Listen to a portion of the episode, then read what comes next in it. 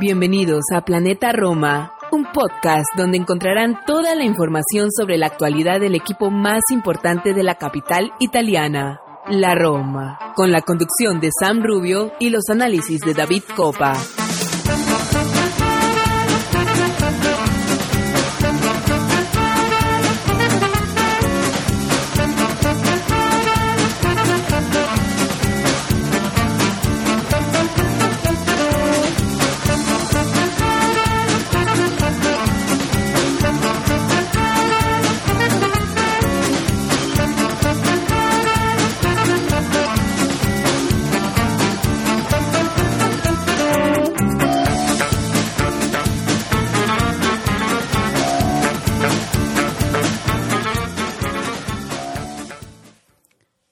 Todos, tifosi y alrosi, y bienvenidos a una nueva edición de Planeta Roma Podcast.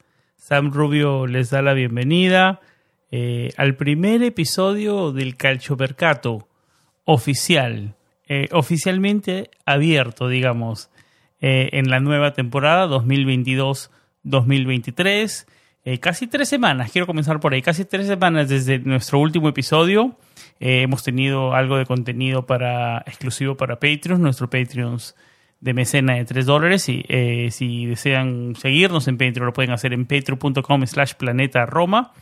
Eh, pero en nuestro podcast, para nuestro público en general, no teníamos un, no, contenido casi tres semanas. Así que, bueno, nos tomamos unas cortas vacaciones, pero David y yo regresamos con las pilas cargadas. Ahora en este calchomercato. Personalmente no es el no es mi, momento favorito de la temporada, pero los números de nuestro de planetaroma.net y tal vez le puedo preguntar a David eh, para tener números más exactos de, de nuestros números de visitas en la web son los números son los meses la verdad que, que, que más mueven, que, que más le gusta a las masas. Ya eso se va a extender David más adelante. Así, así que aquí estamos para debatir eh, el calchomercato de la Roma, hubieron ah, llegadas, como lo decíamos en, episodios anteriores, bueno, para Patreon llegó Esvilar, Matic, oficialmente llegó Chelich, el lateral derecho de Lille, que la Roma ya había estado en conversaciones, inclusive desde la temporada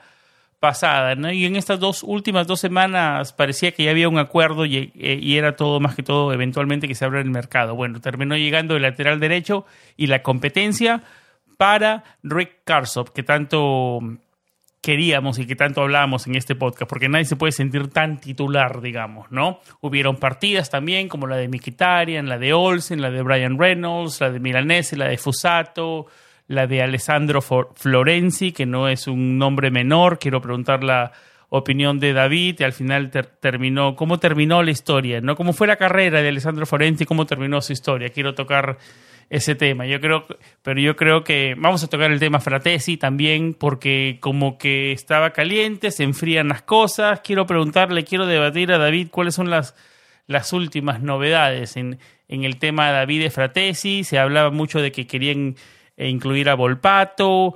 Eh, tuvo una publicación un poco que daba un mensaje no tan positivo, Fratesi en redes sociales en las últimas horas. También se habla de Solbakken a la Roma, que es un nombre que se ha venido manejando en las últimas ya semanas, por no decir meses. Eh, tuvo algunas declaraciones luego de que el Bodo Glim jugara en las preliminares de la Champions League y él dijo que hasta el momento había, había conversaciones, pero él se veía como jugador del Bodo Glim hasta mínimo enero. Así que vamos a ver qué pasa en las próximas semanas. Pero yo creo que el tema, em, digamos que se cae de maduro, es el de Nicolo Saniolo, ¿no? Porque se ha intensificado, eh, digamos, en, los medios italianos su nombre, se ha manoseado su nombre muchísimo, casi todos los días en las portadas ah, em, italianas hablaba de Saniolo a la Juventus y de alguna forma, show me the money, ¿no? Yo creo que por ahí va lo del tema señor, pero es un tema interesantísimo que nos vamos a expander más adelante. También quiero hablar el, tema eh, Justin Kleiber, porque era un nombre que no lo dábamos con, con mucho futuro en la Roma y ahora es parte de los entrenamientos. Así que nada, muchísimo para debatir, casi tres semanas que no hacíamos un episodio. Así que nada, vamos a una pausa y nos metemos de lleno con todos los temas con David Copa.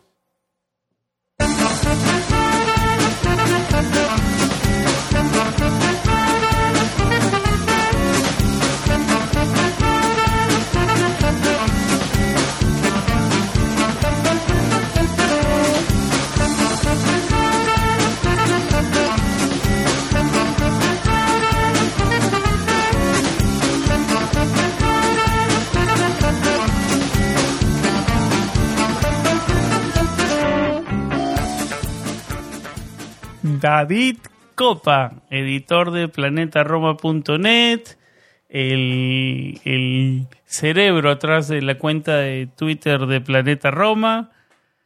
Eh, bienvenido a un episodio más, amigo. Al, oficialmente es el primer episodio de la temporada 2022-2023. Así que nada, listos, con las baterías recargadas y muchísimo que debatir. Bienvenido a un episodio más.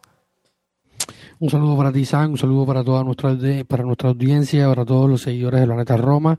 Y sí, primer, el primer programa ya de la temporada 2022-2023. Recordemos que este, esta semana eh, ya ha comenzado la pretemporada o parte de la pretemporada de la Roma. Algunos jugadores ya han estado en Trigoria, han estado ya al tanto si nos siguen en Twitter, en Facebook, en Instagram, en nuestra página web planetaroma.net, eh, han podido estar al, tanto de, todo lo que estaba pasando. Eh, Alex Murilla, también nuestro editor, uno de nuestros editores principales en Planeta Roma, y en Twitter ha estado con la actualización diaria de lo que ha estado pasando. tenemos un hilo espectacular que hicimos en, Twitter de... Obra de Alex donde puso la llegada de todos los jugadores que fueron asistiendo al primer día a Trigoria, el trabajo. Muy bueno ese tweet de Alex, muy bueno. sí, sí, ahí estuvieron todos los jugadores. Tiene que regresar Alex pronto para hablar de la primavera también, del equipo femenino. Estamos en deuda con eso. Sí, el equipo femenino que sigue fichando y mucho, eh, preparándose por una temporada histórica que va a ser la primera, la participación de la Champions. Recordemos que el equipo femenil parte desde la previa de la Champions, ya tienen eh, rival y, no va a ser sencillo, pero bueno, más estaremos hablando en otro episodio eh, próximamente sobre, sobre el tema. Y nada, como decía, ya arranca la pretemporada, los jugadores no internacionales y algunos que sí son internacionales que se han recortado las vacaciones. Ahí este, este, este jueves volvió Spinazzola, ha estado Kumbula, eh, Zaleski, eh, Eldor Chomurodov, que también estuvo convocado con su selección, pero decidieron recortar sus vacaciones.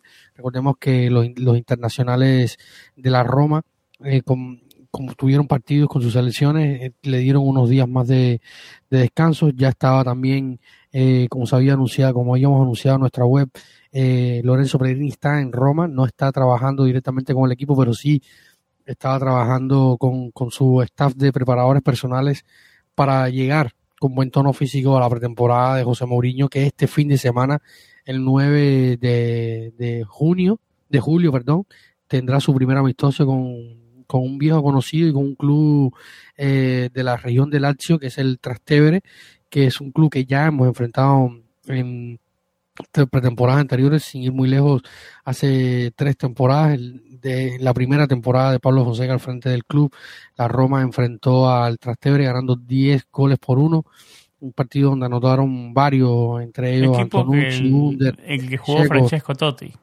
Sí, pasó por ahí Francesco Totti y y antes de llegar a Roma, siendo muy niño, recordemos que, que muy, llegó muy niño a... Estuvo del 84 al 86 en el Trastevere, claro, de 8 a 10 años, ¿no? Exactamente, en las categorías infantiles y luego avanzó a la Roma. Así que, eh, como tú lo decías, primer Fortitudo, capítulo... Trastevere, Logidiani y Roma. Exactamente. Y entonces es un club que tiene un significado importante para la Roma, sobre todo por, los por el ícono que es eh, Francesco Totti, que ha estado bastante activo también en Clave Roma en este verano, sobre todo con los temas de Dybala, lo hemos conversado por acá, estuvimos también en Twitch También tuvo un tema que habló de Saniolo, ¿no? Que quiero, en el tema Saniolo también quiero... Sí, hablado varias veces. Dejemos ese tema para más adelante, porque es interesante también. Porque ahora hay que verlo de otra perspectiva, ¿no? Porque ahora Totti es agente, no es embajador de la Roma. Pero dejemos ese tema más adelante, David. Eh, bueno, te dejo que termines el pensamiento y nos vamos con el primer, con el primer tema. Sí, sí, vamos, como tú lo decías, ya ha comenzado la pretemporada, están los jugadores trabajando, Spinazzola está y varios, varios otros, y ya la próxima, este fin de semana, primera amistoso y la próxima semana eh, se comenzará a trabajar ya con el grupo íntegramente para luego partir a, hacia el Garbe en Portugal, donde se, por segunda temporada consecutiva se desarrollará, desarrollará la segunda parte de la pretemporada eh, con varios amistosos, Sporting de Lisboa, eh, con el Nizza, con el Portimonense, eh, así que esto es un poco el preámbulo de lo que vamos a, estar hablando, San, y antes de ya de entrar al primer tema. Así que vamos a, a, ir una pausa y luego estamos ya volviendo con los primeros temas, que como lo decía Sam, son muchos y, y bastante complejos. Así que vamos a una pausa y luego eh, seguimos con la acción del calcio mercato.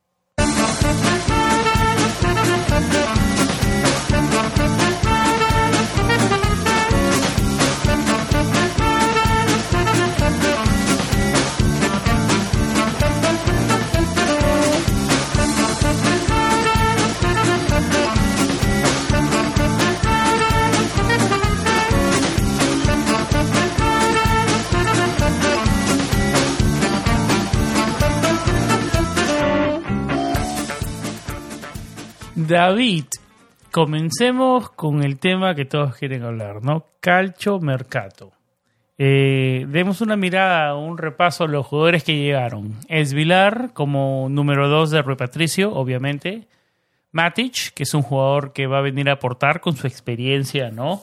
Eh, titular, puede ser, titular eh, indiscutible, no sé, pero va a venir a aportar y va a ser parte de la rotación. Eh, Checky Selic es un jugador a mí que me, a mí me gusta muchísimo esa contratación y los veo a los números en la Roma, estoy viendo en Transfer Market, en Planeta Roma 7.7. Yo creo que es un jugador que la Roma lo encontró a un buen precio, ¿no? Porque es un jugador que inclusive la temporada pasada estaba mínimo el doble, ¿no? Yo creo que en el papel y en la previa es un buen, es un buen es, un, es, un, es una buena contratación y, y, como lo decía yo también en la introducción, le va, le va a entregar a, le va a dar a, a, Rick Carso eh, para que no eh, pelea, ¿no? Para que no se sienta tan titular, porque nadie se puede sentir tan titular en esta Roma, ¿no? Porque nosotros eh, en, en, los últimos par de años hemos visto un Carlos cuando un Carlos cuando Carlos está bien, muy bien, pero a veces el body language, el body language no le da, no está muy bien, no se le ve un poco incómodo y a veces como quisiéramos tener una alternativa. Yo creo que Check y Selic es, es, es óptima, es una alternativa óptima en la previa, en el papel. Eh, David es Vilar, uh, Matic y Chelic, uh, ¿Cómo ves el trabajo de Muriño y Pinto hasta ahora en las llegadas? Sí, yo creo que, bueno, se ha, comentado muchísimo. Los comentarios en redes sociales son varios. Hay quien está más contento, quien, quien está menos contento, quien exige más, quien exige menos. Yo realmente no puedo exigirle mucho más a, esta, a esta directiva que está haciendo un gran trabajo y sobre todo partiendo desde, desde la importancia de sentirse eh, dueños de la situación y dueños de los acontecimientos de lo que, de lo que va pasando, ¿no? Eh, luego vamos a ir hablando, profundizando sobre estas situaciones, a lo, que va surgiendo los temas durante el podcast. Pero yo creo que es importante partir desde este punto, ¿no? Es un equipo que, que ya estamos a 7, ¿cuánto? ¿Qué día es hoy? Estamos a 7 de julio. Bueno, ya 8 de julio. 8 de julio, bueno, son las 11.31 pm. Minutos del 8 de julio. Esa, minutos del 8 de julio cuando estamos grabando este, este, este podcast. Recuerden que siempre grabamos en, eh, en las noches bien tarde y eh, o sea a estas alturas con otras directivas o, con la más reciente que hemos vivido con, con Jim Palota 30 de junio ya habíamos perdido dos tres titulares. Ya que tenemos que, que más allá del, del batibeco con, con Nicolás Aniolo eh, la estructura del 11 de la Roma que ha sido más o menos discutido durante la temporada algunos nos hemos quejado con más o menos fuerza de, lo que ha pasado con el 11 de la Roma, que no se haya empobrecido ya es una ventaja. Y luego que haber fortalecido posiciones, es Villar en teoría debe ser mejor portero que Fusato, que no fue tan malo y el chico se fue al, Ibiza eh, con una cláusula en su contrato de, de 30% de reventa futura más un bono por si el equipo eh, español asciende la primera temporada a la primera división, tendrá una ganancia también la Roma. Debería ser titular Fusato, ¿no? Sí, debería ser titular sin, sin muchos problemas en, en, el Ibiza. Eh, llega Villar, como, como veníamos comentando, un portero que viene de una, de una escuela eh, como la del Benfica, que en los últimos años ha sacado tantos y buenos porteros de calidad y exportados al, primer nivel europeo. sin tanta experiencia al máximo nivel es Villar, ¿no? Que tiene un debut en Champions muy joven, pero no mucho más, ¿no? Al máximo nivel, digamos, de experiencia. Sí, sin jugar tanto, pero ha estado ahí. O sea, ha estado con, con, con, grandes preparadores, grandes entrenadores, un gran equipo. Ha estado haciendo segundo en competiciones importantes. Ya que tenga una experiencia y que no. Además, es muy joven, un chico de 22 años. Es aún mucho más joven que, que, que lo que era Fusato, que ya claro, está llegando para segundo arquero, no tercer arquero, ¿no? Entonces, claro, sí, hay cierto, cierto cantidad de riesgo, ¿no? A corto plazo, digamos y lo que y la o sea lo que se interpreta de la presentación que le da a Tiago Pinto los comentarios que, que, hay alrededor de los conocedores del, del, mundo del fútbol y que conocen a, a, Miles Villar es que a futuro puede ser un portero titular importante. Ya el tiempo lo dirá esperemos que sí. Si fuera así sería una contratación de, de 10 puntos porque es un jugador que llegó libre eh, desde el Benfica como agente libre, conocía a Thiago Pinto de su época en Portugal y esto es sin duda es una ganancia. Luego está el fichaje de, de Manjamatic, que es un hombre de, de Mourinho, un hombre que ha trabajado ya por tercera vez consecutiva, o sea, casi consecutiva, coincide con, con José Mourinho, consiguieron en Chelsea en Londres, luego en Manchester con el United y ahora en la Roma. Eh, un hombre que, que, que tiene experiencia por arroba. ¿Lo ves el titular? Yo lo veo, la ropa ganando 1-0, minutos 55, 60, Matic, momento de Matic. No creo, no creo. ¿Tú lo ves de titular? No sé si de titular, pero sí va a ser una alternativa importante. Por eso digo, no, un momento donde... No, no sé, será una, ya José Mourinho irá escribiendo la historia del, del, equipo durante la temporada y viendo la gestión que, que va teniendo, pero me gustaría ver quizás ya con una edad más avanzada pueda asumir este tipo de rol, pero me cuesta ver a Matic eh, siendo el, futbolista que entra en, el, en, los finales de partido a jugar 10-15 minutos. Quizás para. No, yo no dije 10-15, dije minutos 60. Los últimos 30 para tratar de cerrar un partido y un partido bueno, llegar 1-0, para manejar los tiempos, un jugador con experiencia.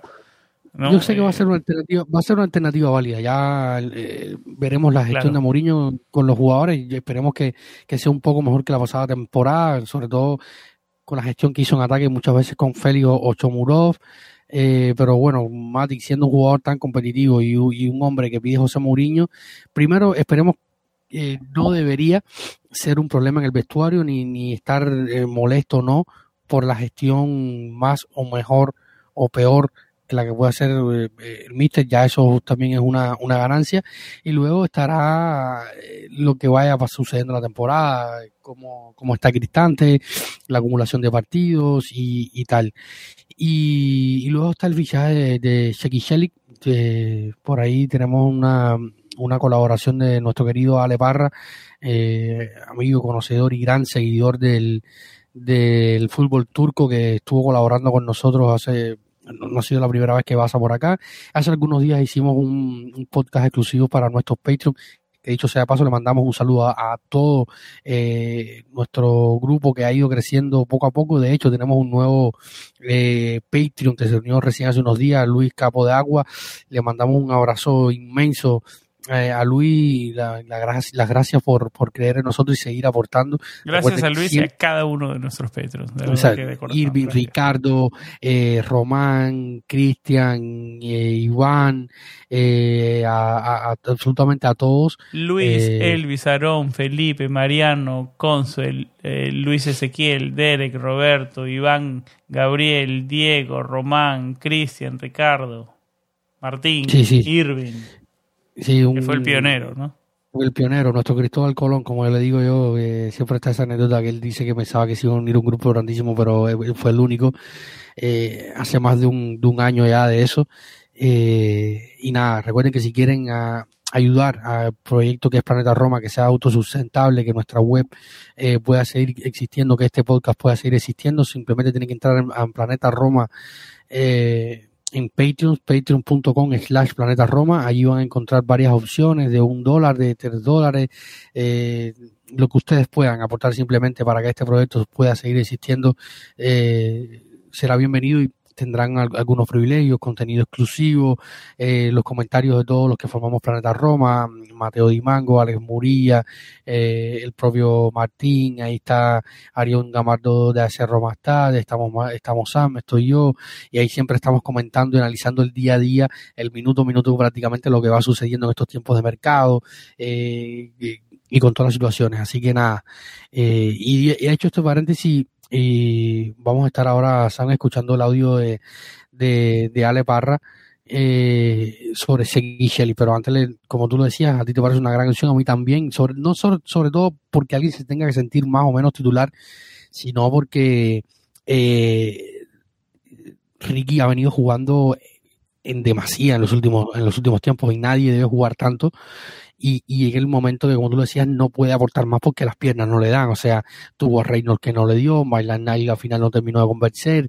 y luego eh, que hay un jugador que tiene una experiencia, viene de campeonar en Francia, de ser titular con la selección turca, que jugó eh, el europeo, eh, jugador que viene a jugar todos los partidos de la Champions la pasada temporada con el Lille. O sea, un jugador que, que es muy bueno eh, defensivamente, muy aplicado tácticamente, aunque suele subir en el ataque y abortar bastante, muy bueno en el juego asociativo. Eh, quizás debería mejorar un poco eh, la fase ofensiva, pero Mourinho ha decidido reforzar desde atrás hacia adelante. La defensa parece que no va a cambiar. Estaremos, se habló de, de quizás de, la, de, la, de un refuerzo, pero que no es eh, una prioridad para Pinto ni para Mourinho. Se habló de Joe Ron, eh, central del Tottenham, galés, que podría venir a, a, redondear una defensa de tres que ya tiene a Ibáñez, a Mancini, a Smolin y a Gumbula vendría a ser eh, yo, eh, yo en el quinto de una temporada que como hemos hablado ya tuvimos el calendario, vamos a estar también en los próximos días haciendo un, especial del calendario eh, muy cortico, pero vamos a estar hablando del calendario, de cómo quedó elaborado, eh, de cuáles son los partidos más importantes, las fechas más importantes, la acumulación de partidos donde están, todo esto lo vamos a estar hablando eh, próximo, en el próximo episodio especial que vamos a hacer de contenido extra.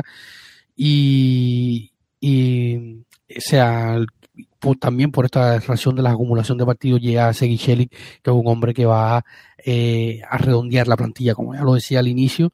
Y no sé, San, si tú estás de acuerdo que lo más importante no es solo eh, la gente pide fichajes rimbombantes y tal, pero que ya el equipo, que a lo mejor no era el mejor del mundo, estamos de acuerdo, pero que no se haya empobrecido y se haya un poco reforzado y aún queda mercado, quedan más de 30 días de mercado, estamos a...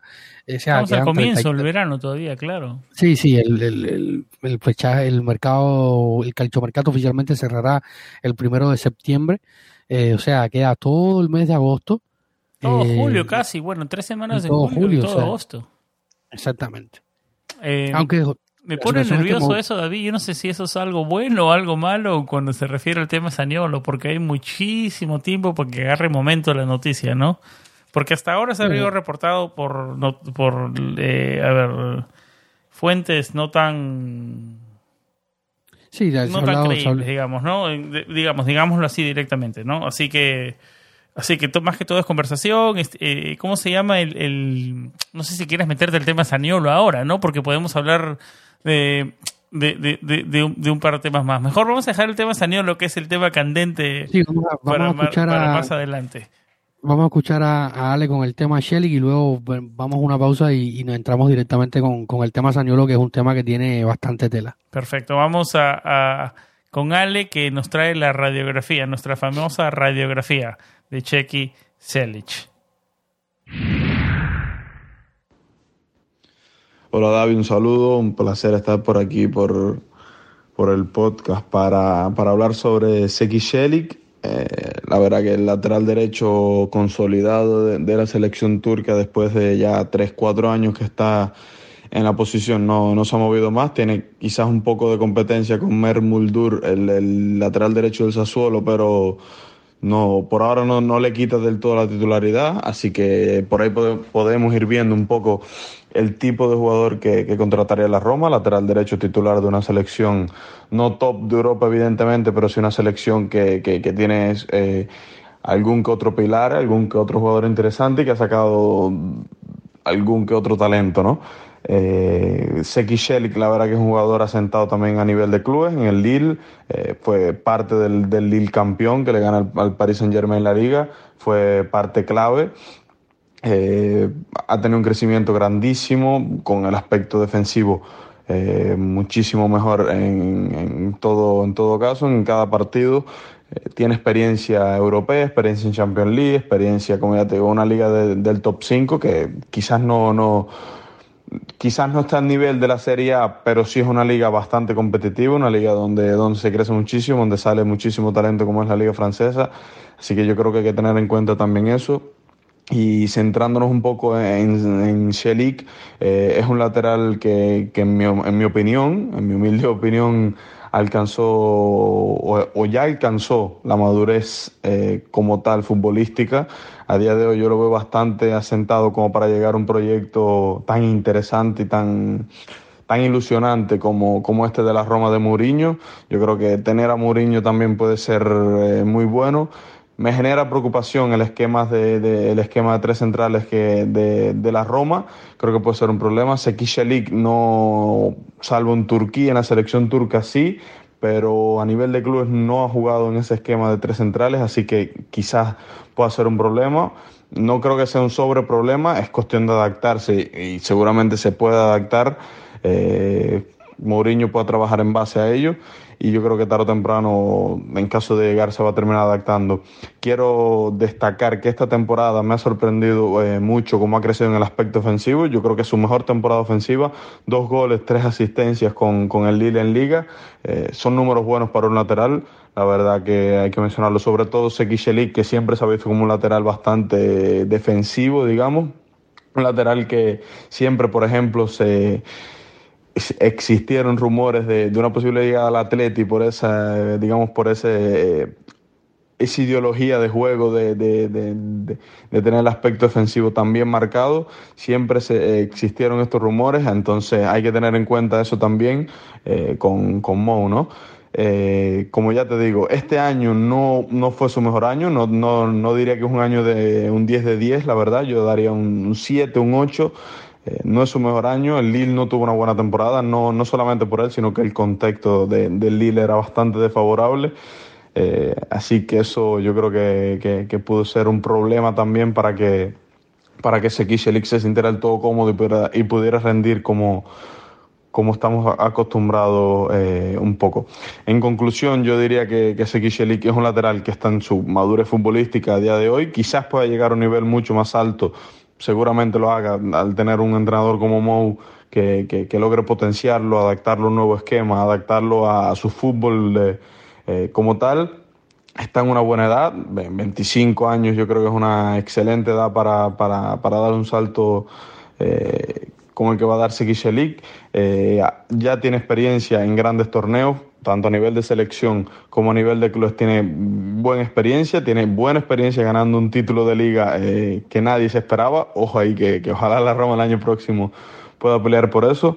Y además es un jugador que, como te digo, eh, a pesar de que yo creo que le falta, eh, como mencionaba antes, le falta para terminar de adaptarse del todo a la, a la, a la ideología de juego que puede proponer Mourinho eh, creo que es un jugador que, que, tiene las características para, para, terminar adaptándose y ser importante eh, en esta Roma, ¿no?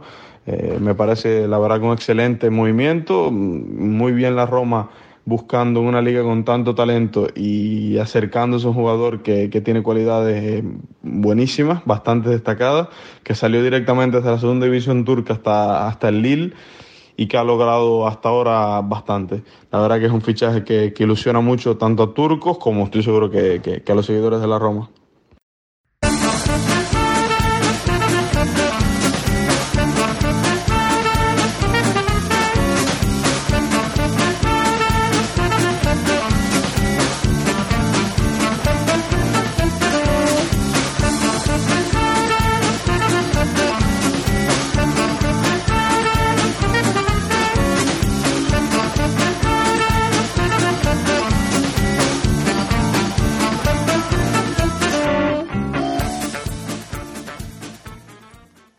Bueno, David, yo creo que ha llegado el momento de hablar del tema más importante del episodio, ¿no? Del tema del que todo el mundo quiere hablar.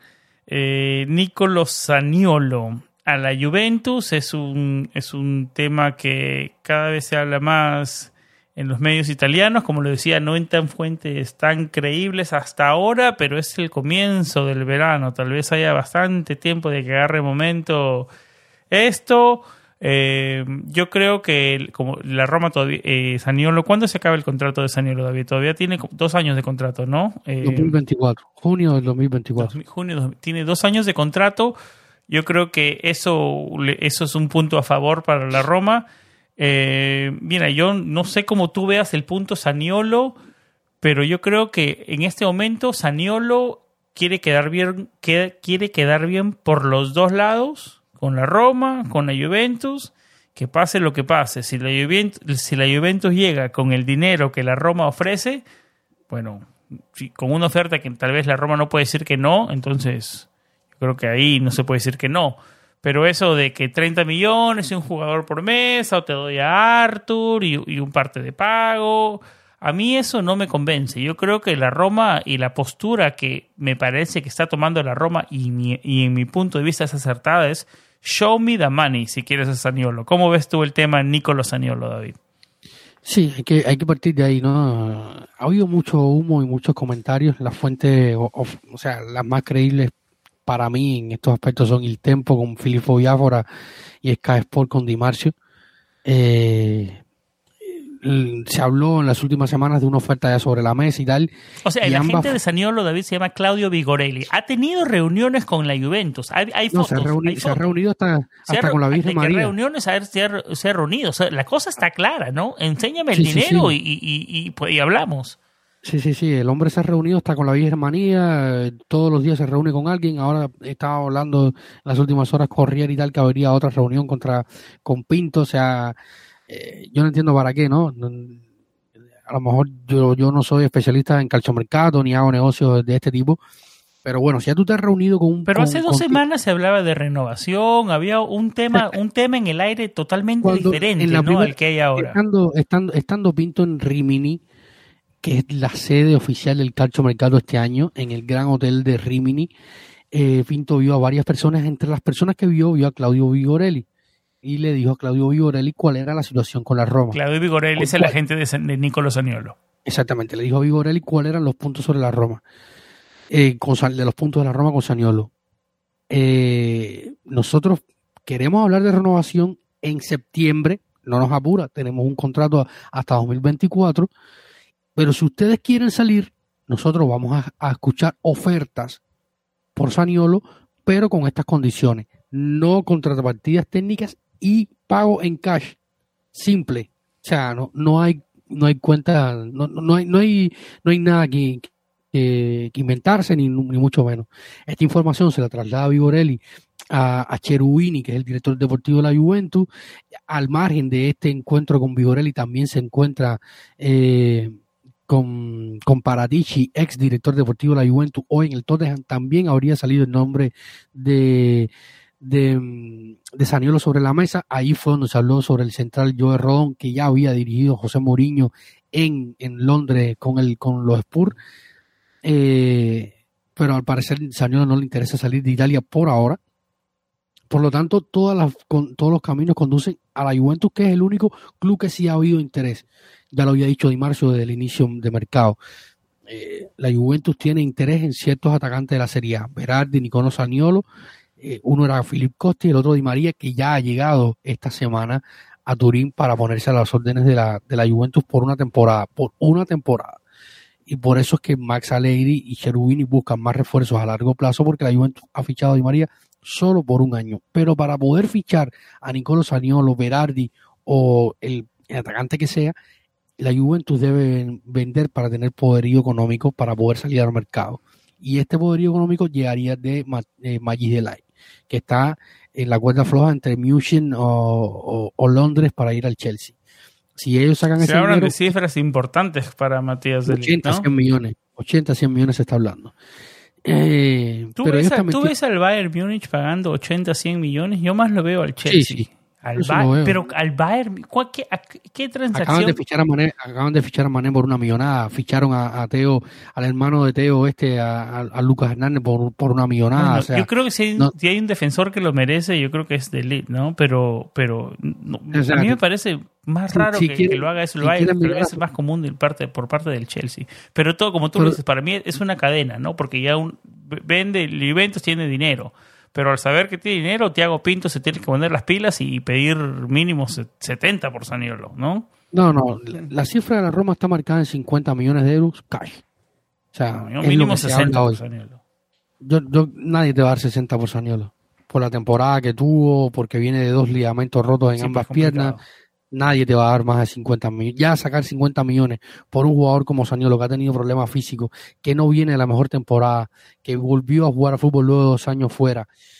Ya yo creo que es un Se, buen habla- negocio. se habla de un sueldo de cuánto que de la Juventus a Saniolo, alrededor de 4 cinco, millones. cuatro- cuatro, cinco, sí. es lo mismo que gana Pellegrini, digamos, en la Roma. Si, si, si digamos, eh, eh, No, pero tú ves el ves la- gana 3.5, ¿no le puedes pagar 4.5 a Saniolo?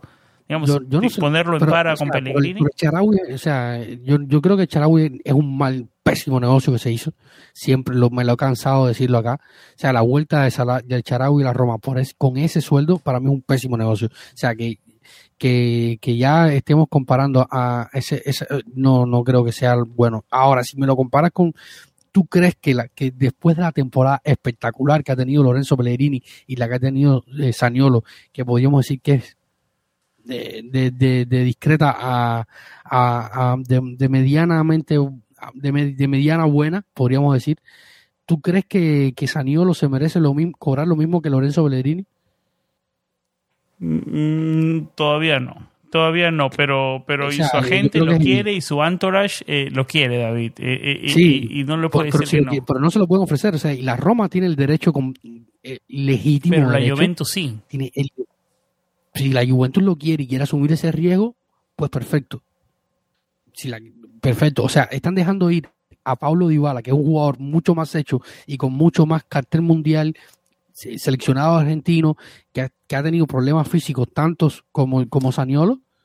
Y O sea, para resumir, tú no ves a la Roma en la posición de jugársela con un jugador como Saniolo a ese precio, digamos. Yo creo tú, que- no, tú no ves que la Roma está para jugársela porque no ves que su cuerpo aguante, digamos. Digamos, es un menor riesgo si la Juventus lo hace porque es un club más grande. No, porque ellos tienen, eh, ellos tienen, la- eh, ellos pueden darse el lujo de perder más dinero. Nosotros, la eso, por Roma como club, la Roma como club no, no está, está en posición de, de hacer minimizar riesgos todo lo posible. Venimos de una gestión pésima, de, del final de la gestión pésima de James Palota, que lo están pagando los fracking. O sea, lo hemos hablado acá, lo hablamos varias veces en Twitch también con Arión, con Mateo. Ramón Monchi eh, tiene nombre y apellido. Sí, sí, tiene, tiene nombre, James Palotti y, y Monchi. Eso no tiene, eso no, no, no hace falta ser un genio ni, ni haber eh, vivido toda esta experiencia para, para estudiar un poco y darse cuenta que los últimos tiempos entre Monchi y, luego también se hicieron malos, malos negocios con Petraki eh, y tal, pero fueron, yo creo que fueron los menos. O sea, en esta- no estamos en esta situación por Petraki, evidentemente, pero hay que minimizar riesgos. O sea, y la Roma no puede darte el, el- el- lujo, o sea, de, de seguir perdiendo dinero. Y si tiene la duda sobre un jugador por Saniolo, por lo que ha pasado, o sea, yo creo que la duda de la Roma es válida. Y si la Roma quiere esperar, me parece que es válido. Ah, también es válido que, que Saniolo quiera más. O sea, yo, lo, yo puedo entender que quiera más, pero también debería entender a la Roma, un club que lo ha apoyado, que lo ha eh, gestionado, que lo ha, que lo ha asistido durante esos tiempos más duros. Y si, y si, un, si el club quiere esperar, pues perfecto. Si él cree que es necesario irse para ganar más porque la Roma no le va a dar más de lo que va a dar, o sea, pues amigos, chao. ¿Cuál es la posición para ti de Mourinho? Porque le va a ser complicado vender a le- vender esa idea a Mourinho, ¿no? Mourinho no le- yo creo o que Mourinho piensas, o tú piensas que tiene, o tú piensas que Mourinho, porque en- de una forma, de una forma u otra tiene que estar de acuerdo con la venta, ¿no? Mourinho dijo hace uno, a- a- en la, la pasada temporada, a mediados, fin- la parte final de la temporada, dijo que él mínimo iba a contar con Saniolo hasta 2024 porque tenía contrato hasta 2024. Pero bueno, también dijo que quería que haría todo lo posible por tener a Sergio Oliveira y Sergio Oliveira se está yendo al Galatasaray por 3 millones. O sea, al final es el 50% del, de la ficha. Pero lo, de Oliveira se veía venir que esperar era el nombre del juego con Oliveira. No iba, mientras más paso, en el mercado, menos iba a tener su valor, ¿no? Sí, claro, pero, pero no, no, no pensamos que, que, que, lo fueran a vender la mitad de la ficha los portugueses al Galatasaray por 3 millones cuando la Roma le estaban pidiendo 13. Nos quiso jugar sus... y, estamos hablando que le están vendiendo la mitad de la ficha el 50% de la ficha de, Sergio Olivera se la están pasando al Galatasaray. O sea que el 100%, el 100 de la ficha sería 6 millones. Aún sigue siendo el doble de lo que le estaban pidiendo a la Roma. Tiago Vinto pidió una rebaja y le dijeron que no. O sea, también puede incluirse acá las exigencias del jugador, que, está, que cobra 3 millones al año, que los Turquía le van un contrato largo por las próximas cuatro temporadas. O sea que hasta los 35 años Sergio Olivera va a estar cubierto con un sueldo importante. David, regresando a Saniolo, ¿qué haces de las declaraciones de Totias sobre Saniolo? Que dijo que, bueno, si el señor se termina yendo, puede ser hasta reemplazable. Eh, a ver, antes de entrar en, Toti, para terminar con, José Mourinho. José Mourinho yo creo que eh, es difícil estar en la, en, la, en la cabeza de José y saber si estaría o no de acuerdo, pero yo lo que creo que él estaría muy de acuerdo es con tener un reemplazo a la altura. Yo creo que él no está muy apegado a jugadores, salvo eh, excepciones puntuales. Probablemente Tami, eh, Lorenzo Pellegrini, quizás Chris Molin, eh, Ibáñez podría decirte quizás y Mancini, los centrales. Yo creo que el resto pueden, pueden ser variables. Uno de los que él estaba más apegado, que era Mirquitarien, se fue por su libre derecho, así que eh, yo creo que, que del resto no hay, no hay mucho apego. Y con el tema de Totti, eh, o sea, él ha dicho varias veces que habló con Saniolo, que le dijo lo que él quería hacer, que no todo el mundo podía hacer la elección que hizo él, que eso lo entiende él y lo entendemos todos. Y, yo creo que, que, de ahí parte todo, ¿no? La elección de vida eh, que hace eh, Francesco Totti eh, no se va a volver a repetir. Probablemente en esta época es muy difícil por, lo, por los jugadores, por la realidad, por la vida como va y por cada cual como piensa y porque el dinero es muy importante. Eh, comentó que él, que, que, la, que él le había dado sus consejos y, tal, ¿no? Pero esto dependerá de, de, Saniolo y su entorno. A mí lo que más me ha molestado de todo es la, la, teatralidad y cómo se han dado ciertos acontecimientos. No le doy palo a Nicolo, yo a Nicolo lo quiero. De hecho, si entras a mi perfil vas a ver que en mi perfil en Twitter, eh, que está en, en, mi cabecera de, de, del perfil de Twitter, eh, lo tengo en, mi, en el fondo de, de, o sea, el lock screen de mi, de mi teléfono es Nicolo alzando la copa. Yo lo quiero, Nicolo. Lo vi crecer como lo vimos todos, llegar a la Roma, debutar con el Real Madrid en el Bernabéu y, y, y hacerse, hacerse muy importante dentro del equipo y lloramos con él, sufrimos con él las lesiones, eh, celebramos aquel gol contra el Transport cuando volvió a anotar después de dos años estando fuera. Hemos vivido todas estas emociones con él y, hay una hay un, un légame. por ahí va mi pregunta, por acá va mi pregunta. ¿Te dolería si se va? En lo absoluto. El último jugador que me dolió que se fuera fue Daniele De Rossi. Cuando Daniele abandonó la Roma fue un pedazo de mí se fue con él. Porque fue un jugador que, que también lo vi debutar, que lo vi crecer, que lo vi ser Para mí, entre, entre, Daniel, entre la partida de Daniele de Rossi y ahora si se va a Saniolo, hay una un mundo de distancia. Y, luego me, va a mí me va a doler porque es un talento, ¿no? Un jugador que, que, puede ser como lo hablamos, conversamos con Vito, tienen, y, aparte de las dos lesiones en las dos rodillas, que son las lesiones peores de los futbolistas de, los, de los ligamentos cruzados, es un jugador que puede ser generacional, ¿no? Lo conversábamos con Vito de Palma. Pero después de perder a, después del retiro de Totti y, la partida de, de Rossi, cómo se fue, ya la verdad que en cuestión de romanticismo y sentimental no me, no me duele, no me duele mucho, la verdad. No, en lo absoluto. Y sobre todo también, o sea, quizás me pudo, me dolió también un poco cómo terminó el tema Florencia y que tenemos un, programa especial preparado. No lo hemos podido terminar. Pero tenemos un programa. Pero me gustaría tocar ese tema de, Ale, ¿eh? porque, porque. No, no quiero, no quiero entrar mucho en él porque tenemos un programa especial preparado. Vamos a, dar alguna que otra opinión, pero mucha gente nos han pedido de, de que hagamos la historia y vamos y tenemos cronológicamente preparada la historia de, lo que pasó con Crotones, regreso. Exactamente, vamos a hacer un, recorrido por la carrera de, de, Ale dentro de... Que fue de más a menos en la Roma, ¿no? El punto de quiebre fue las conversaciones de contrato, por ahí. Yo creo que por ahí la de renovación y, y lo que él pedía más dinero, bueno sin meternos mucho el tema Florent, sin desviarnos, porque como tú lo dices, vamos a tener el episodio, ¿no? Pero yo creo que la renovación de Florencia, creo que fue el 2016, 2017, bueno, por ahí. Yo creo que ese tema de renovación, yo fue lo que donde se empezó a romper la relación Florenzi-Roma, ¿no? Eh, cambió cuando cambió de, agente también con Alessandro Lucci. Eh, bueno, hablaremos mucho más de eso en el episodio, ¿no? Pero yo, yo creo que ese fue el punto de quiebre de Florencia con la Roma. No sé si tú lo ves igual, David hay varios hay varios puntos que, fueron quebrando la fueron fueron varios fueron pequeñas cosas que se fueron acumulando hasta que llegó un punto sin retorno que al final terminaría sellando la salida de Ale, ¿no? La renovación, la salida de la posición que él estaba habituado. no, pero lo de la posición de habituado venía de antes, ¿no? Que no, obviamente nunca aportó, ¿no? Porque nunca se pudo, nunca, nunca se pudo establecer como un lateral derecho sólido, ¿no? Claro, porque no, no, no estaba acostumbrado a, esa... No la sentía la posición. Exactamente. Entonces, fueron varias eh, pequeñas cantidades de cosas que fueron eh, llevando a, Ale a un punto sin retorno, problemas con la, con la afición debido a la renovación, una renovación que él también eh, exige bastante eh, sueldo, sobre todo porque estaba fuera de una posición a la que no, eh, que no como tú dices, no la sentía y estaba muy expuesto a... Y, un momento se sintió muy titular también, que son esos de los problemas que ahora no queremos tener. Sí, claro, llegó Bruno Pérez que no terminó de contar, terminó haciéndolo todo el... después de Maicon yo creo que se sintió muy titular Florenzi. Totalmente. Bueno, David, vamos a una pausa y continuamos con Calchomercato.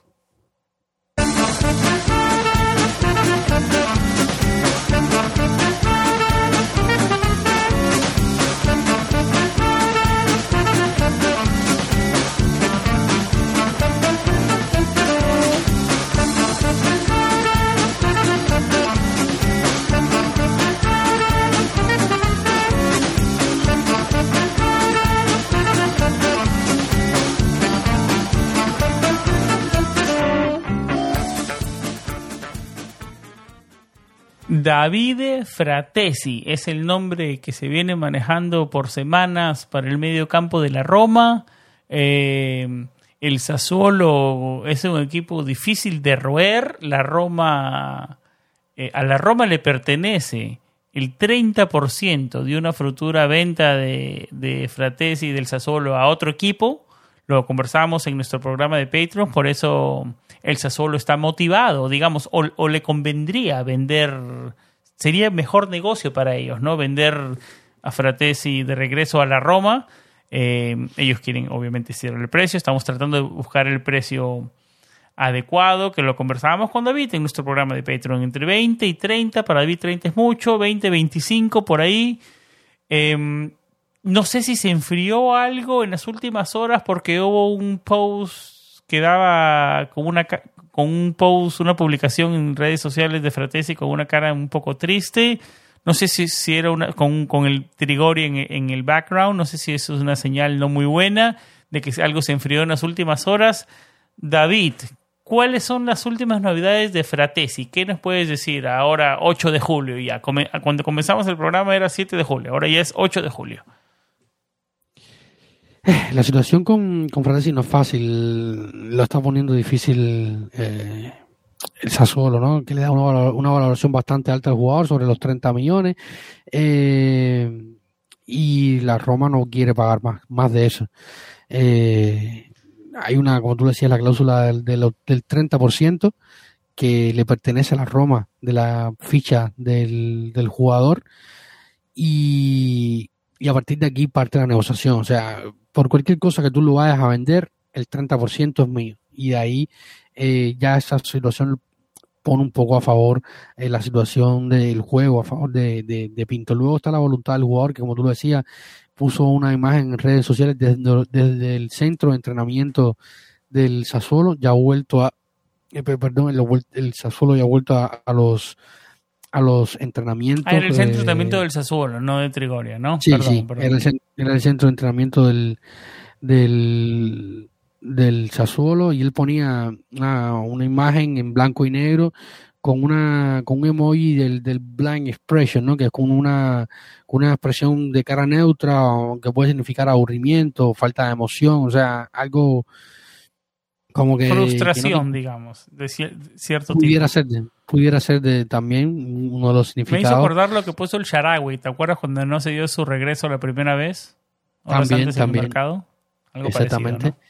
Y, nada, él estaba con el equipo en, en Viviteno eh, para la pretemporada y, y desde ahí pone esto, o sea, mostrando, mostrando que, que, su intención es estar en Roma, él sueña con volver a la, a la Roma eh, y la, eso solo lo está poniendo complicado. La Roma está ofreciendo un jugador más 15, 17 millones, eh, pero no va a pasar de ahí, porque creen que la valoración del jugador no es más de 25 o 20 millones de euros, incluyendo estos 15 más, más el jugador, ¿no? ¿Estaría satisfecho si llega Fratesi solo en el medio campo o para ti es Fratesi y alguien más?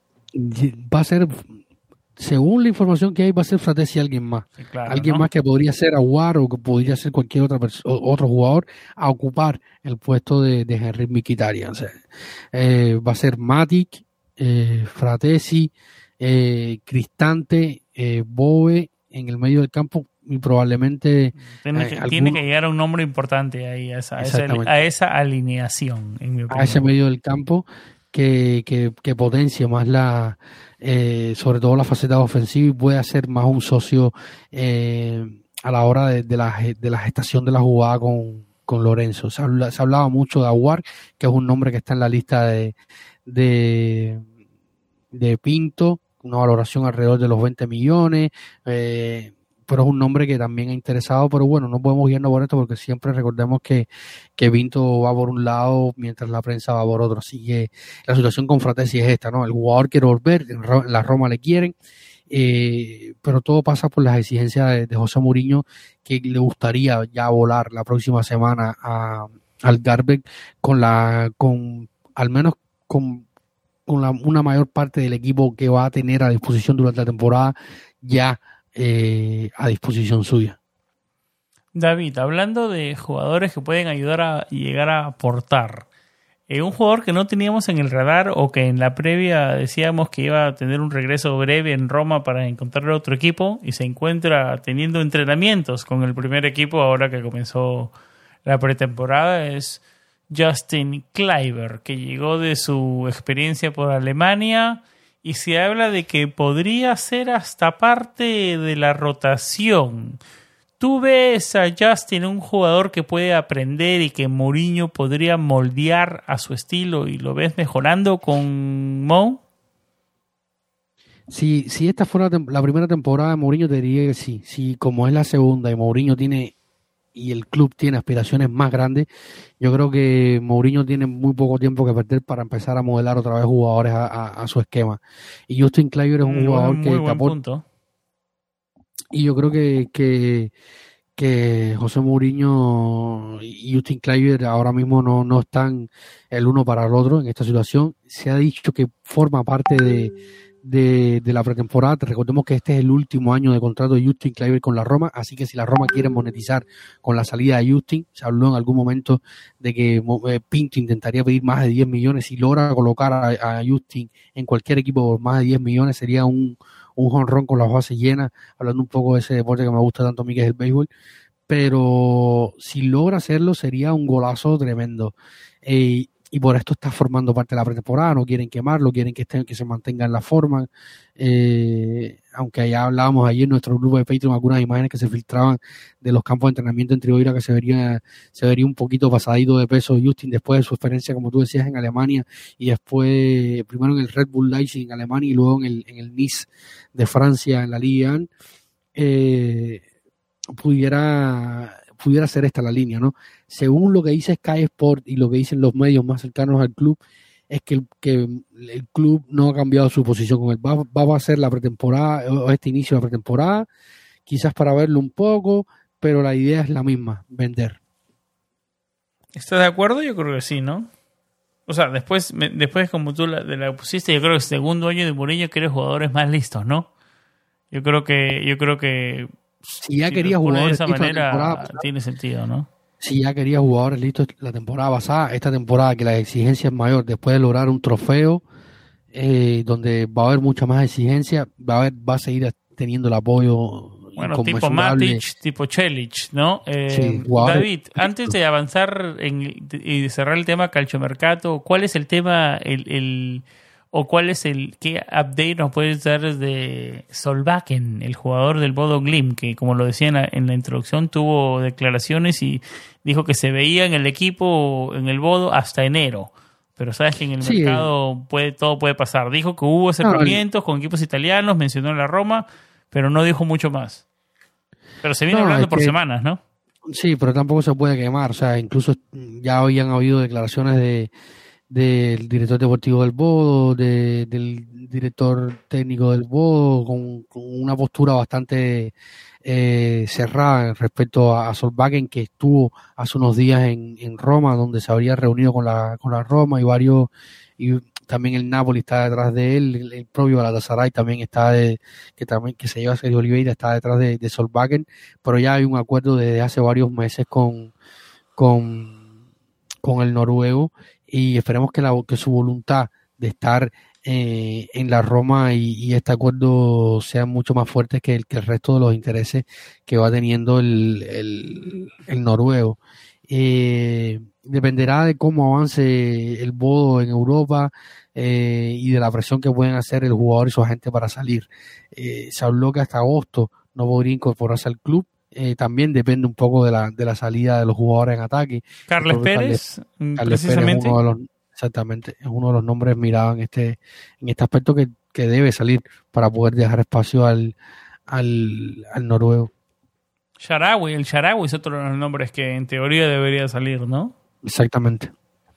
David, algunas palabras de Henrik Mikitarian para terminar el tema calcio mercato, ¿no? Porque, el, o sea, el, el armenio fue un papel, tuvo un papel importante en la Roma, eh, todo positivo con él, le deseamos suerte en, el Inter, pero yo creo que, yo creo que, a ver, para ti hubiera podido ser útil, ¿no? Pero, a ver, quiso ir a ganar un torneo, digamos, a, quiso ganar un título, lo vio más cerca en el Inter, ¿no? no o sea, no se le puede, no se le puede decir nada al jugador, ¿no? Pero yo creo que sí era el momento, yo creo que era el momento, David. había el momento de refrescar la escuadra, aunque no refrescamos Hunter, ¿no? Porque fuimos con Matic, que es un jugador de experiencia, pero el mercado no ha terminado. Yo, yo, yo todavía sigo esperanzado que llegue ese jugador bandera en el medio campo.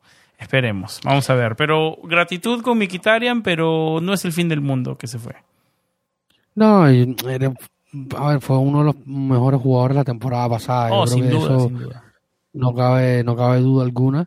Eh, y era importante, hubiera sido importante que se mantuviera porque era una posición más, una posición menos a reforzar y poder enfocar esfuerzos en reforzar sobre todo el medio campo eh, con dos piezas quizás eh, Matic y alguien más sin, sin tanto premura y con más con, y con más solidez económica en ese aspecto, ¿no? Ya cuando tienes que dividir ganancias, eh, las pocas que tienes y el poco saldo que tienes contable para gastar, eh, sin duda te hace un hueco, pero nada, yo creo que no hay resentimiento con Miki, que un jugador muy profesional. En este tiempo que estuvo en la Roma no hubo ningún problema con Miki, un jugador muy querido. Por afición, tuvo unas palabras muy lindas al irse, yo creo que es válido. Eh, yo creo que se va sobre todo por, por competir en Champions, no sé si por si por el, quizá, claro, el título, poder luchar como estar más cerca del título de la Serie A y ganar eh, la liga, sin duda eh, es una tentación que está ahí, pero también jugar en, Champions ya en, los últimos años de su carrera. extra, ¿no? Ya, ya, ya va terminando su carrera y, y quiere terminarla jugando en el mejor torneo de clubes y, es válido entenderlo, ¿no? Un jugador que desde que llegó a la Roma lo dio todo, eh, un profesional hecho, su hijo nació en Roma, eh, o sea, yo creo que con, con, con Mickey no hay tema. Hay algunos que, que lo critican, le dicen eh, mercenario y tal, pero yo con Enrique, más allá de, que me da dolor de que sí se vaya al Inter, que es un equipo que sigue rondando los jugadores de la Roma año tras año, eh, tener que verlo compartir vestuario con, con y, equipo con, con, un tipo que, que, que, no resisto tanto como es Simón me duele, pero más allá de eso, o sea, las gracias por todo y buena suerte. Vamos a la última pausa del programa y regresamos para hablar sobre el tema eh, de los Fritkins, porque estamos a un paso de salir de la bolsa de valores y más importante, bueno, no sé si más importante, pero igual de importante, hubieron novedades sobre el estadio. No sé cómo se, vaya, se va a llamar, pero hasta ahora llamémoslo Estadio de la Roma. Vamos a la última pausa y regresamos para hablar de los Fritkins.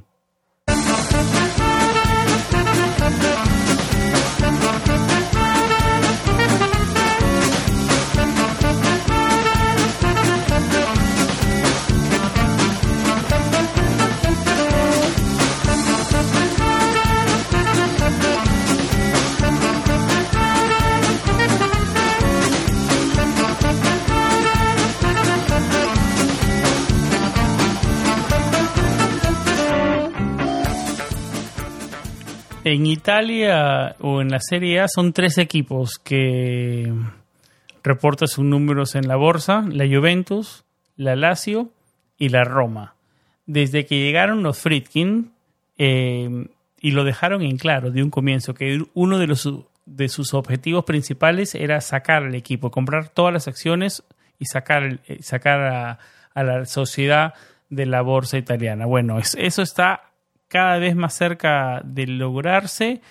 Quiero que David nos dé los detalles y, cuán cerca está de lograrse y por qué eso sería algo bueno a futuro.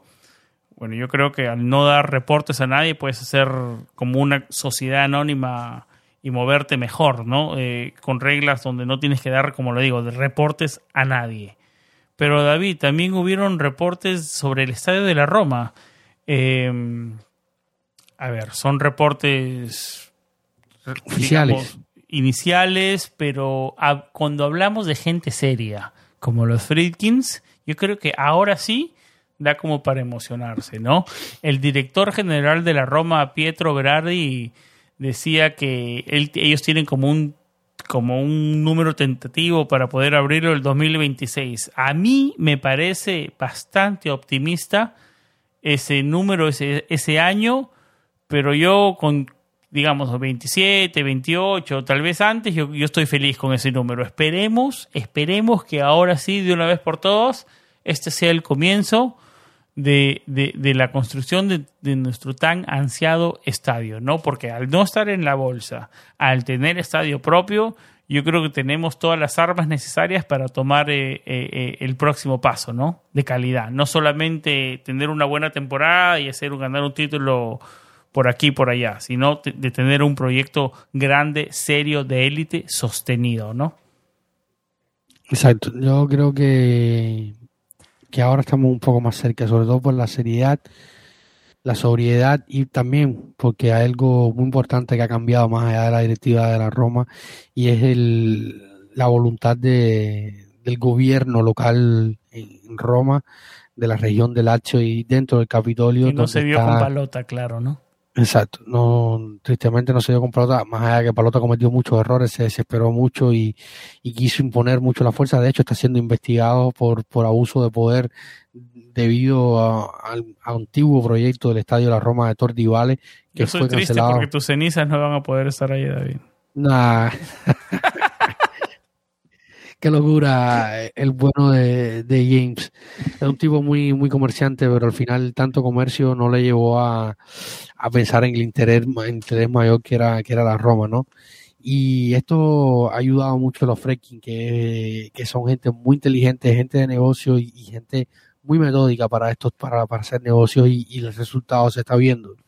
Eh, eh, está, como tú decías, estamos a punto de salir de la, de la bolsa de valores, vamos a dejar de cotizar en bolsa de valores eh, se ha extendido la opción de compra, de adquisición pública de acciones que ellos habían lanzado, se ha extendido por, por una semana más, eh, luego de que pidieran una prórroga a la bolsa de Milano, que es la, la que cotiza, o sea, la bolsa establecida en Italia y tal, eh, se va a extender una semana más esta posibilidad, esta OPA, como se llama, eh, opción de adquisición pública de acciones, eh, ya están al 38 y tanto por ciento. En los últimos días se llegaron hasta, eh, llegaron hasta adquirir 8 millones de acciones y seguirán para llegar al, al 50% de este, o el 95% en, en total, 95% que le daría el poder mayoritario para poder sacar a la Roma de la bolsa y poder hacer ciertas acciones. Entre una de, ellas, y probablemente la más importante, buscar nuevos inversores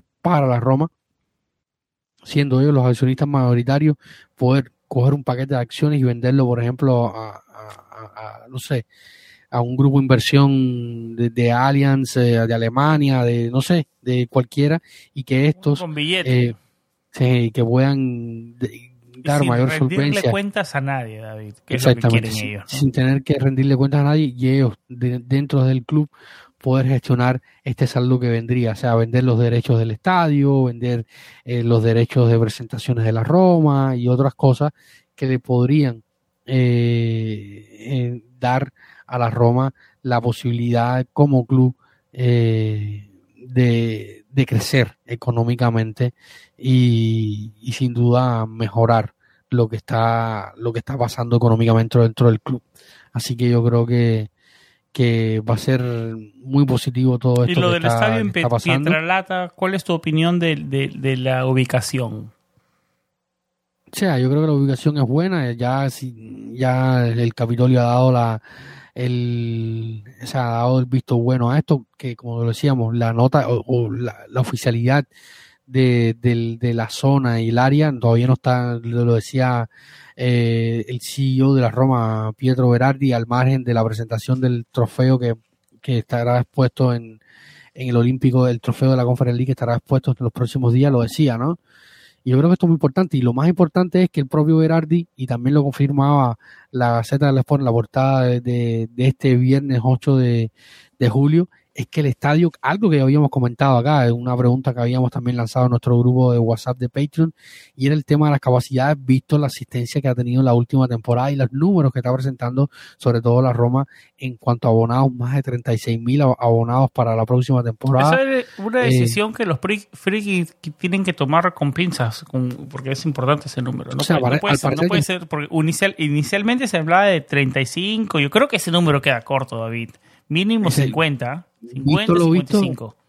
se está hablando de 60 mil ahora mismo. Es el número que se está manejando.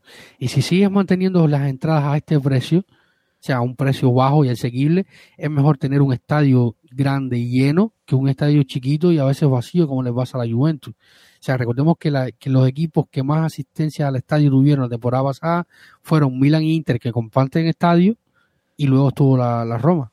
O sea, los tres equipos que más asistencia al estadio tuvieron eh, eh, fueron estos tres. Y de hecho, en los, ul- ah, se sacó un estudio hace unos días de los equipos con más asistencia al estadio de lo, de lo que va a los siglos, o sea, los últimos 22 años, y la Roma está en el puesto 23 de Europa y entre los italianos está en el 3. También están por delante Milan e Inter. O sea, no, no hacen nada con tener un estadio propio si al final no lo puedes llenar. Si tú tienes un estadio de 60.000 personas y lo tienes siempre lleno con unas entradas a precio módico, eh, sin duda te hace a ti mejor presidente y te hace que tu afición pueda estar más cerca del club, que al final que es lo que se quiere. Claro, eh, a ver, digamos, el foro itálico donde está el Olímpico ahora está al norte, digamos, norte un poquito oeste de la ciudad, norte más que todo, y, y Pietralata está al este de Roma, en un subur- suburbio al este, digamos 30 minutos, digamos, de, de la estación de tren de, principal de Roma, ¿no?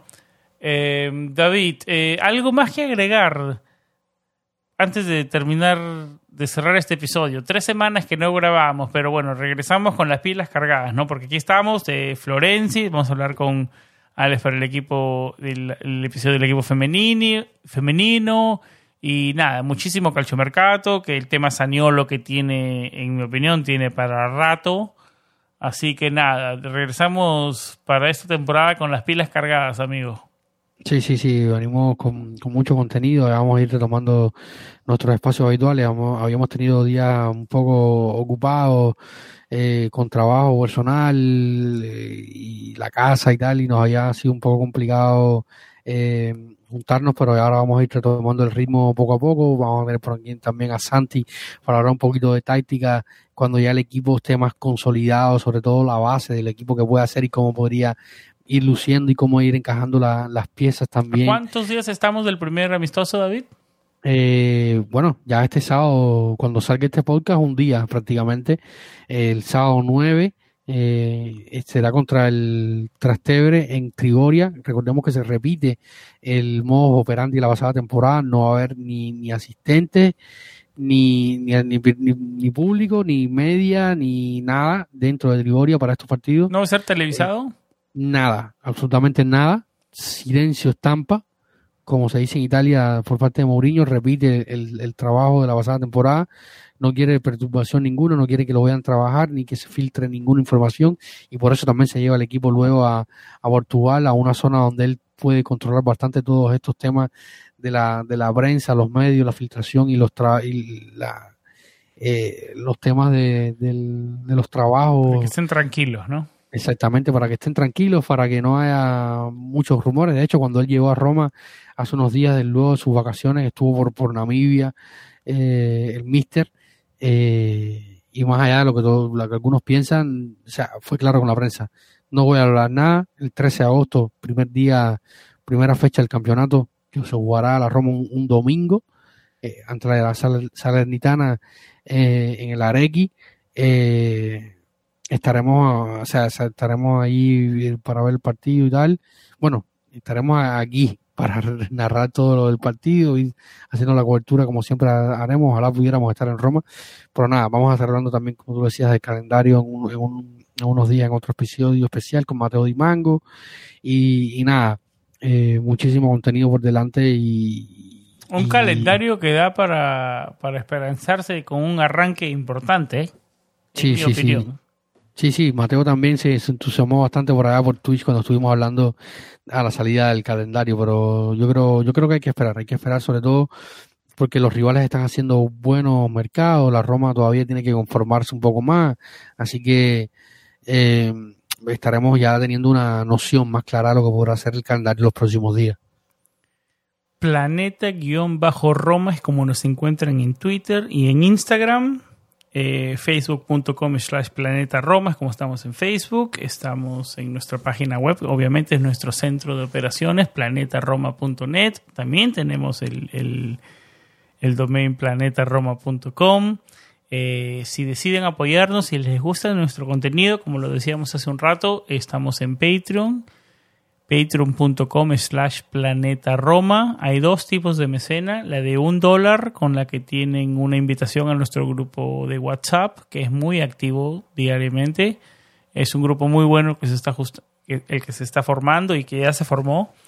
Y mm, el grupo y la mecena de tres dólares tiene esa misma invitación más contenido extra, ¿no? Donde hablamos, tuvimos desde nuestro último episodio hasta ahora, David, tuvimos tres episodios extra estaba revisando de Patreon. Uno que revisamos el calendario con Arión, un episodio que tuvimos tú y yo y, otro por ahí que ahora no recuerdo. Pero tuvimos tres episodios solamente exclusivos para Patreon. En, en, estos en estas tres semanas que estuvimos eh, un poco, digamos, sin sacar eh, material para el, para el podcast principal de Planeta Roma. Así que nada, siempre nuestro material de Patreon, nuestra mecena de 3 dólares, va a tener contenido extra. Y eso es una forma de, nuestra de agradecerles a ustedes por el apoyo, ¿no? De que, que es mantener la página web, es mantener no solamente la página web, mantener el hosting de la página web y el hosting del podcast y, y, muchas cosas y muchas cosas pequeñas y el hosting de,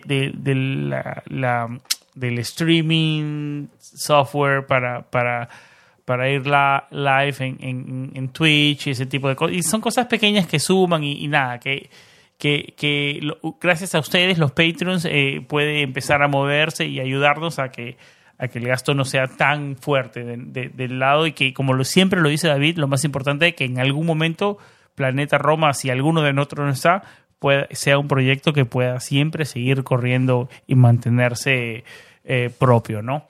Eh, David, ¿algo más que quieras decir antes de ir cerrando?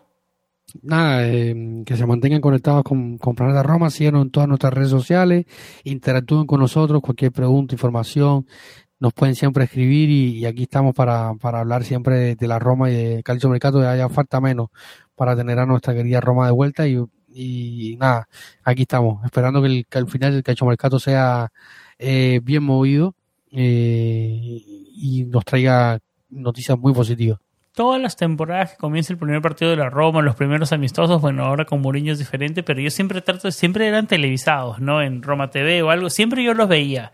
Y siempre tres, meses, tres, meses, después yo decía, no sé qué hacía en la mitad del verano viendo la Roma con el, con el, no sé, con un equipo de tercera división, con, el, con cualquiera que jugábamos, ¿no? Eh, pero nada, siempre es después de semanas de no ver a la Roma y como, más que todo como terminamos de una forma tan alta, no, no podemos esperar de volver a ver a nuestra querida Roma, ¿no? Cada vez, como tú lo dices, falta menos. Yo creo que por aquí vamos cerrando el episodio 152. Eh, como lo decía, vamos a estar activos con las pilas recargadas para esta nueva, nueva temporada. Para todos ustedes, para todos los que nos escuchan, muchísimas gracias por interactuar. A todos nuestros Patreons, miles de, mil gracias. Y para todos, siempre con vibras positivas y, los, y siempre lo más importante, Forza Roma. Chao. Chao.